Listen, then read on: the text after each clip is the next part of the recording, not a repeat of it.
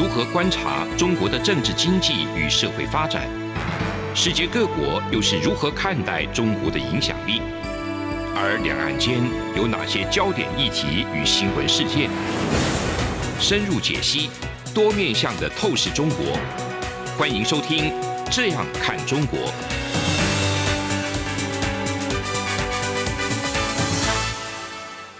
各位听众朋友，大家好，欢迎收听中央广播电台《站看中国》节目。陈冠廷时间，我是代班主持人蔡云芳。那我们今天呢，要来跟各位听众朋友这个讨论有关于中国最新的一个金融这个论坛。哈，在这个六月八号。才刚举行哦，在上海举办第十四届的这个陆家嘴论坛。那在这一次的论坛上面呢，他们特别提到了有关金融开放的议题哈。那我想，呃，我们听众朋友都知道，在过去在这样看中国的节目里面，其实我们有许多的这个节目内容都有讨论到有关于中国经济、中国金融的一个问题。那在这一次，中国面临比较大的一个巨大的外部压力的时候，那是不是中国在举办第十四届陆家嘴论坛呢？它真的可以达到金融开放的目标？我想这个也是大家所关心、所关注的哈。那这一次论坛的主题内容呢，主要是全球金融开放与合作。那呃，目的是要引导整个经济复苏的新动力。呃，在一个中国证监会的主席易会满，他也在开幕的时候特别提到，要落实这个具有中国特色的现代资本主义。那他们有提到三项的一个做法，第一个就是包含要更加精准、高效的资源科技的创新，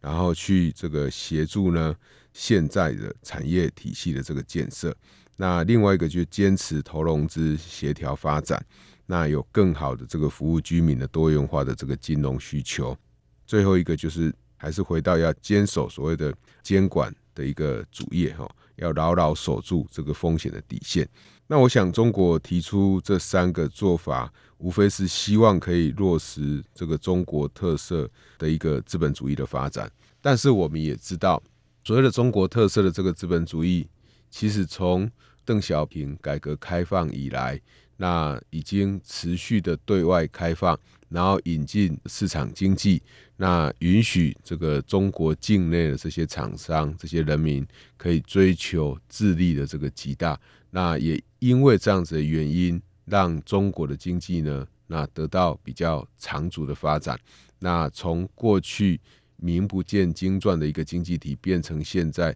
是世界第二大的经济体。我想这个都。立基于在过去中国前几任领导人，哦，他们在经济政策的一个对外开放所带来的一些成果。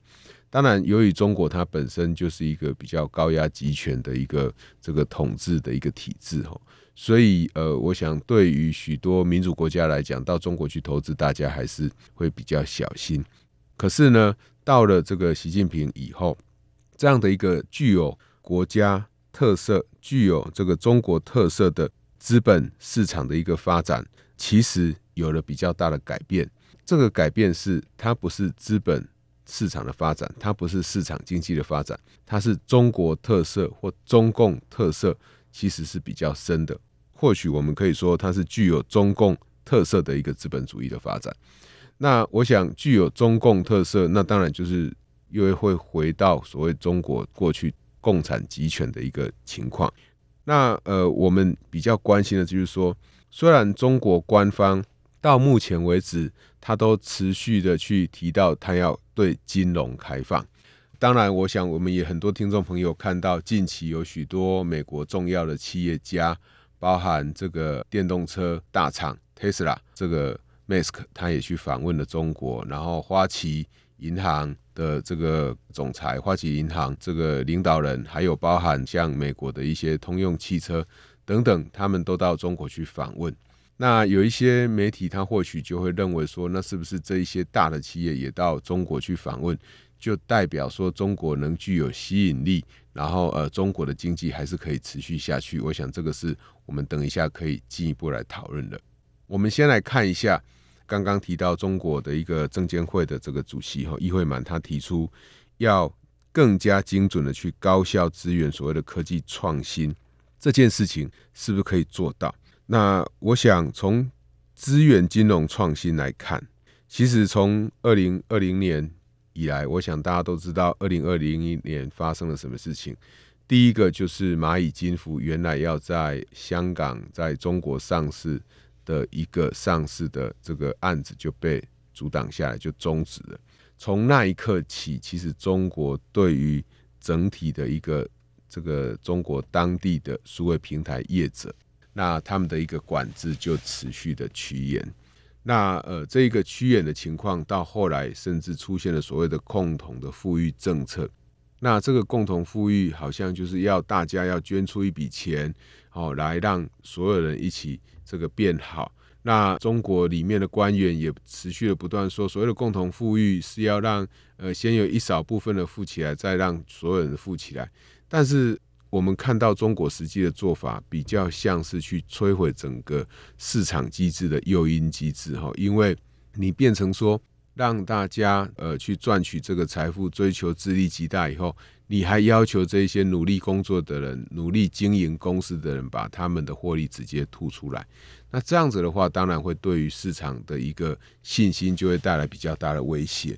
那中国事实上，它对于这个监理平台的一个管制，不仅止于在中国上市的公司。我想，如果我们听众朋友还有印象，在二零二一年六月底的时候。中国的滴滴打车，它就到美国的纽约证交所去上市，但是在这个上市的过程里面，短短不到半年的时间就被中国要求下市。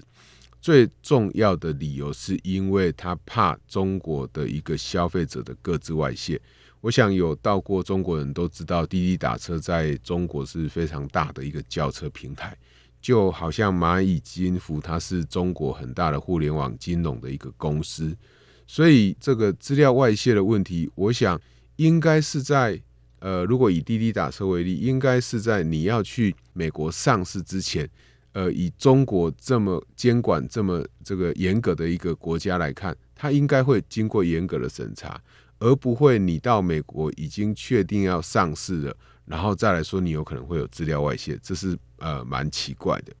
而且如果要谈资料外泄的话，我想资料外泄的风险。在中国远比其他国家可能都还要来得高很多，所以中国它对于这些数位平台业者这样的一个干预，其实某种程度就是在摧毁所谓的金融的一个创新，哦，或者是说数位平台业者的一个创新。那这个对于整体中国而言，当然伤害会很大，因为我们都知道中国它是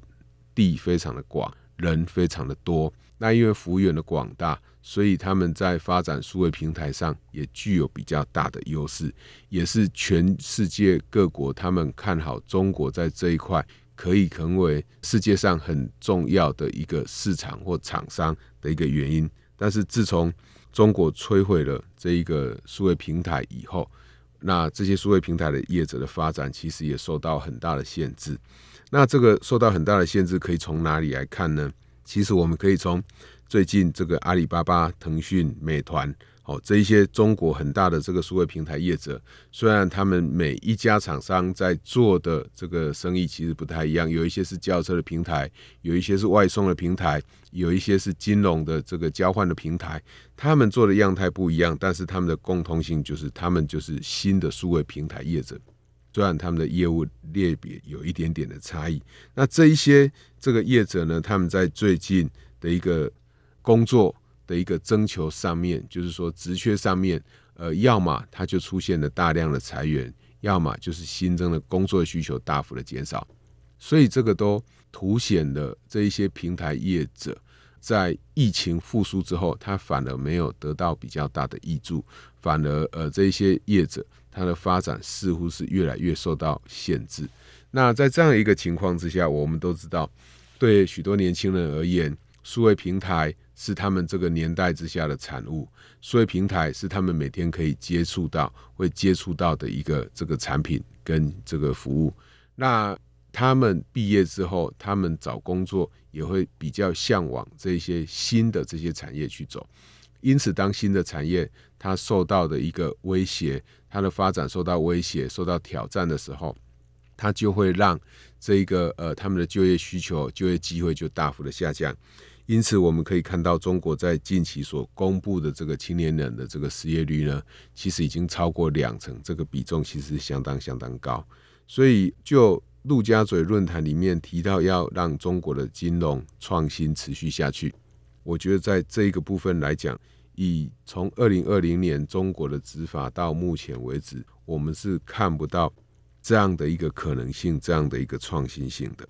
那所以对中国而言，大家一定会很好奇说，那中国的金融真的这么没有机会吗？那如果没有机会，为什么花起来进去？我想中国的金融的需求服务其实当然是非常非常的庞大。但是，呃，从我们看过去看到的许多中国的轨迹，确实没有乐观的认为中国的一个金融它还有办法再持续的往好的方向去发展的理由。为什么呢？第二个我们可以看的就是，除了金融创新以外，呃，我们可以看到的就是实体经济的问题。那这个实体经济的问题呢，其实也牵涉到整个中国的一个金融的服务。那刚刚提到阿里巴巴的例子，其实阿里巴巴这个下面的蚂蚁金服，它会在上市的过程受到打压，有很大的原因是因为中国这个阿里巴巴的创办人马云，他在二零二零年十月的时候，在中国金融四十人的论坛上面，呃，或许有一些听众朋友有听过，但是我们再帮大家回忆一下，他在讨论一些这个欧洲老化的这个。金融体制的问题、复杂度的问题的时候，就是所谓的巴塞尔协定。他回到中国，在谈中国问题的时候，认为中国的问题跟欧洲的问题、跟这些欧美国家问题刚好相反。他认为中国不是系统性的金融风险，因为中国的金融基本上没有系统，而是中国缺乏这个金融系统的风险。所以，呃，意思是说，你没有系统的风险。并不是说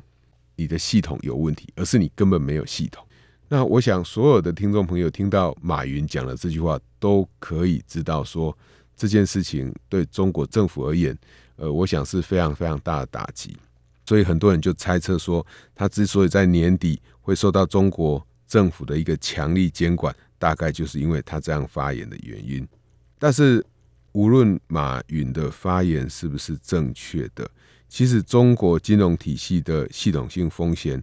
就我自己看起来是没有降低哈，没有降低的原因是因为我们从恒大这个呃破产的危机以来，我们都陆续的看到越来越多的外国媒体在报道中国自己本身他们的房地产开发商的危机，甚至中间还出现许多的这个房贷户拒缴房贷的这些状况，都造成整个金融系统的一个。动荡。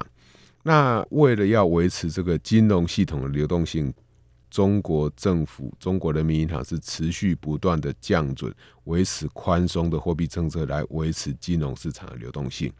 那直到最近，中国的许多这个国家银行，他们也开始去呃，又降低这个呃存款的利率，甚至降低美元的存款利率，逼大家不要把钱换成美元。所以对中国而言，它金融的市场的稳定性其实是相对比较低的，也就是说，它的金融风险其实是提高，它的金融体系的健全性并没有增加，所以这个是我们在关注中国金融创新的时候必须要特别注意的。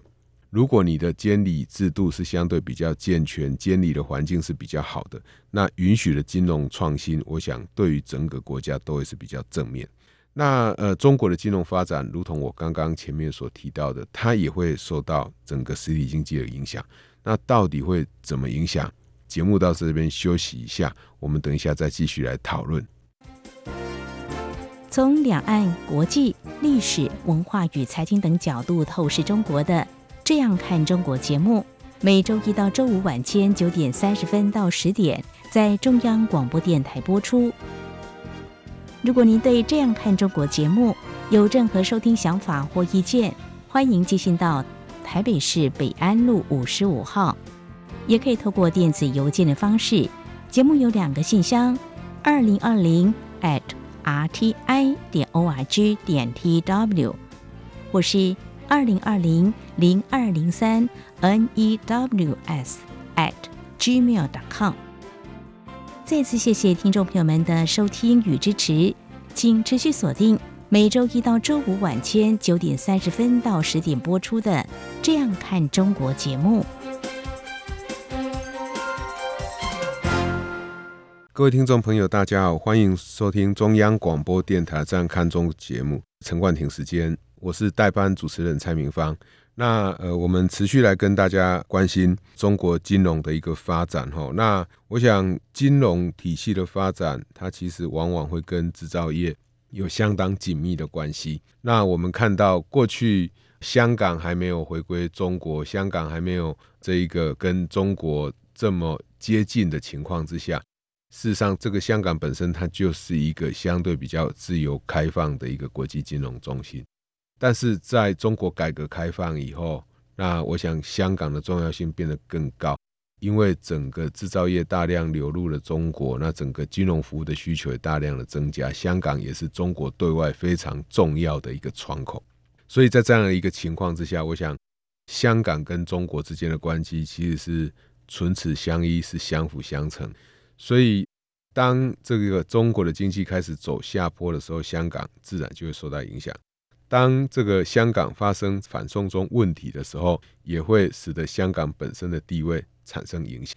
那刚刚提到的这些，不管是反送中的问题，或者是中国最近所推出的这个反间谍法的问题，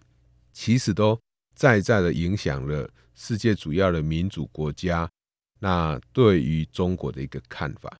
那特别是我们在上礼拜、这礼拜。的节目之中，哦，在这样看中国参与方时间里面，都有跟大家提到这个七大工业国组织对于中国的一个经济胁迫的问题。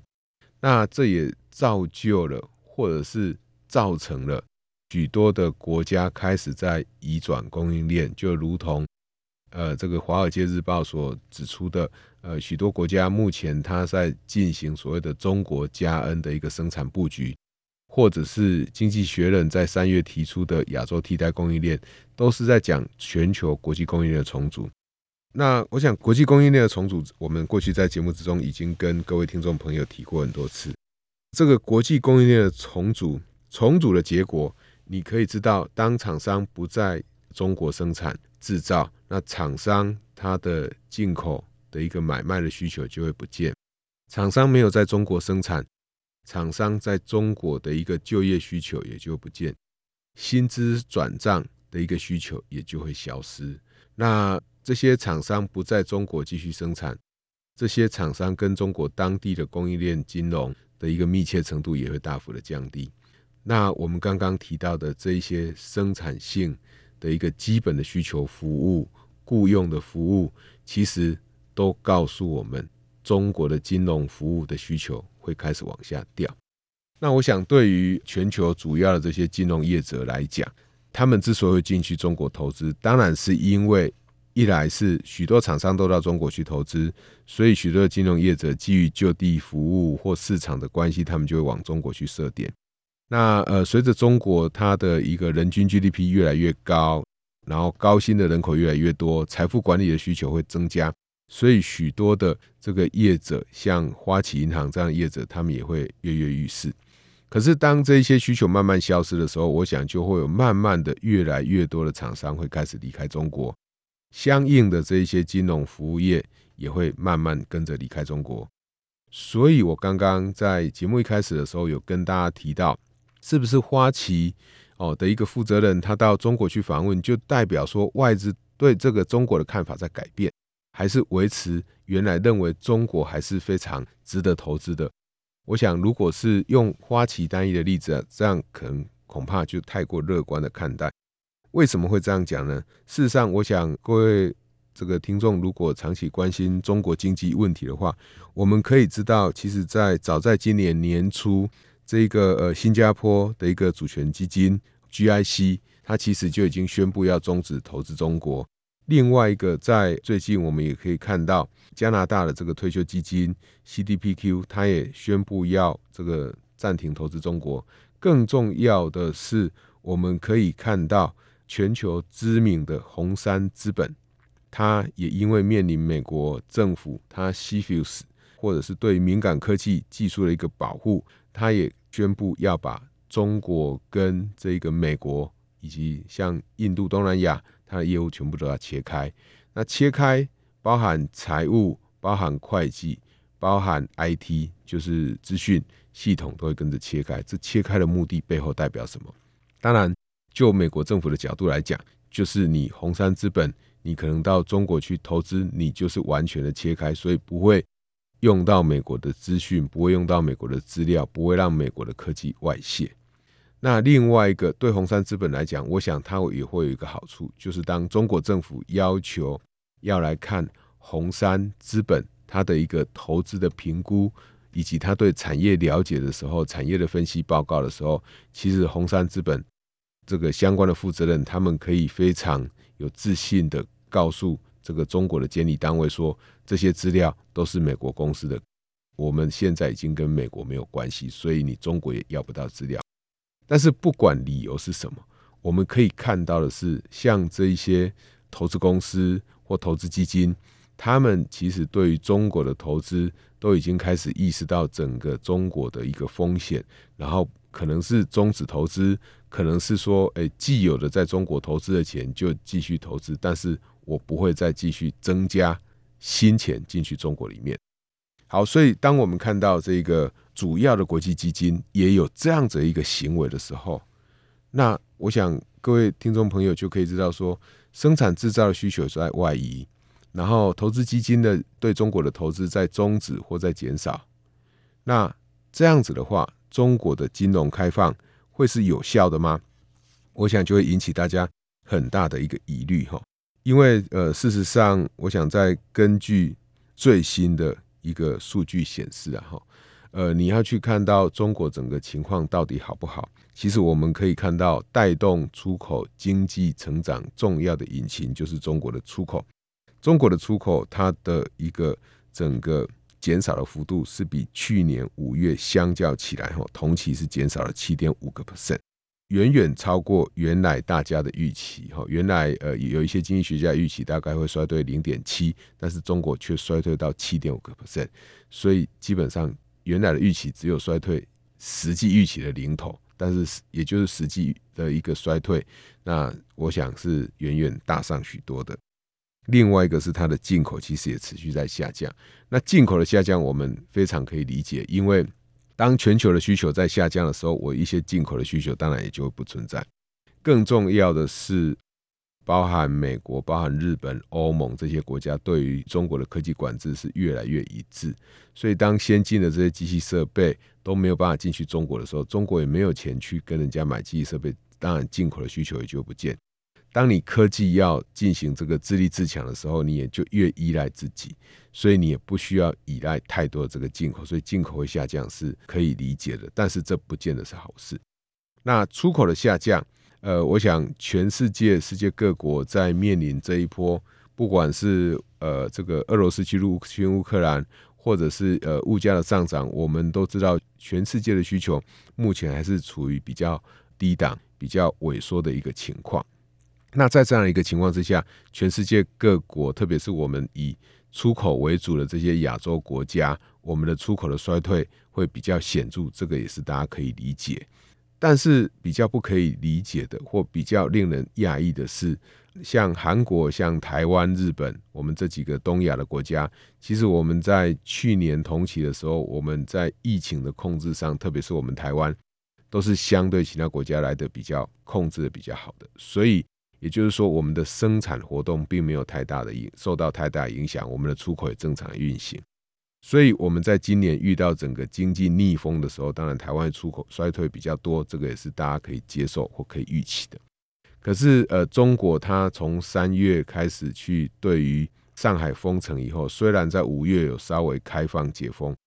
但是这也代表说，中国在三月所进行的激烈的活动，延续到四月、五月、六月。那整个疫情的扩散的幅度，我想是很快的，所以在那个时候，其实中国整个出口的数据表现的是相对比较不好。虽然在去年五月的一个出口仍然比前年的五月来的更好，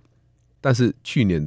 中国同期的一个出口，我想表现一定相对比其他国家没有进行封城的国家来的不好。可是呢，它在现在今年最新的出口反而衰退的幅度扩大，那就代表说中国的经济真的没有像大家所预料的那么好。那如果中国的出口没有那么好，那这些出口部门创造就业自然也就会减少。再加上年轻人的失业率高达两成以上，所以你要说中国的内需会有多好？我想这也很难令人理解。那特别是如果你一个国家的投资需求很强，你一个国家的消费力很强，你这个国家呃，你的利率环境大概不可能是维持这样的利率环境哈。因此呢，我们可以知道，就是当我们看到这整个中国它的一个环境在改变的时候，中国的金融需求一定也会大幅的降低。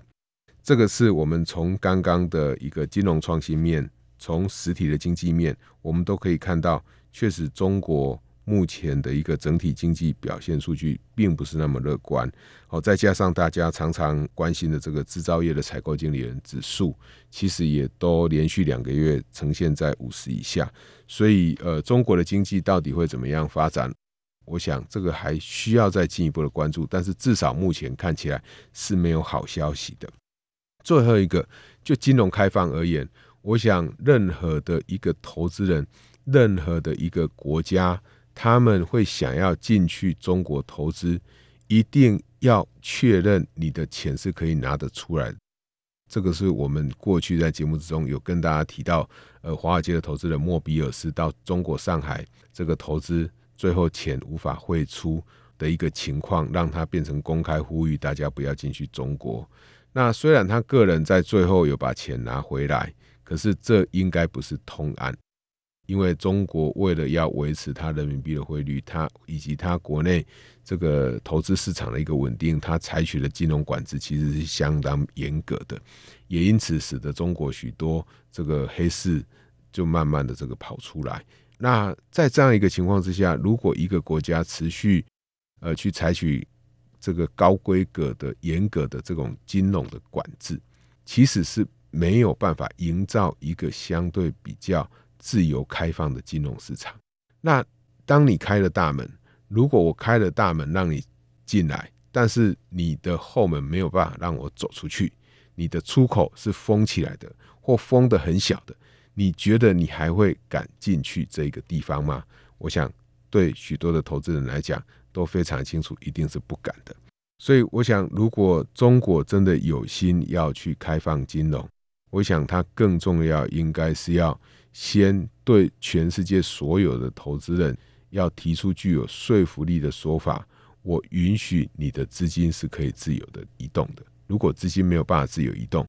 我想要去维持这个庞大金融服务是很难的。当然，你可以说过去它的资本管制就存在，但是过去资本管制存在，呃，大家还会继续去，是因为你的制造业、你的生产制造都还是生产活动还持续在运行。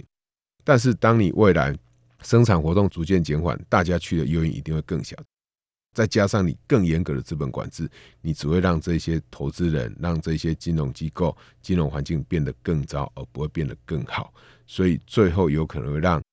这个中国政府呢，在金融开放上是白做工，或者是会让大家觉得说你并不是在做真的。以上就是今天的节目内容，谢谢你的收听，再见。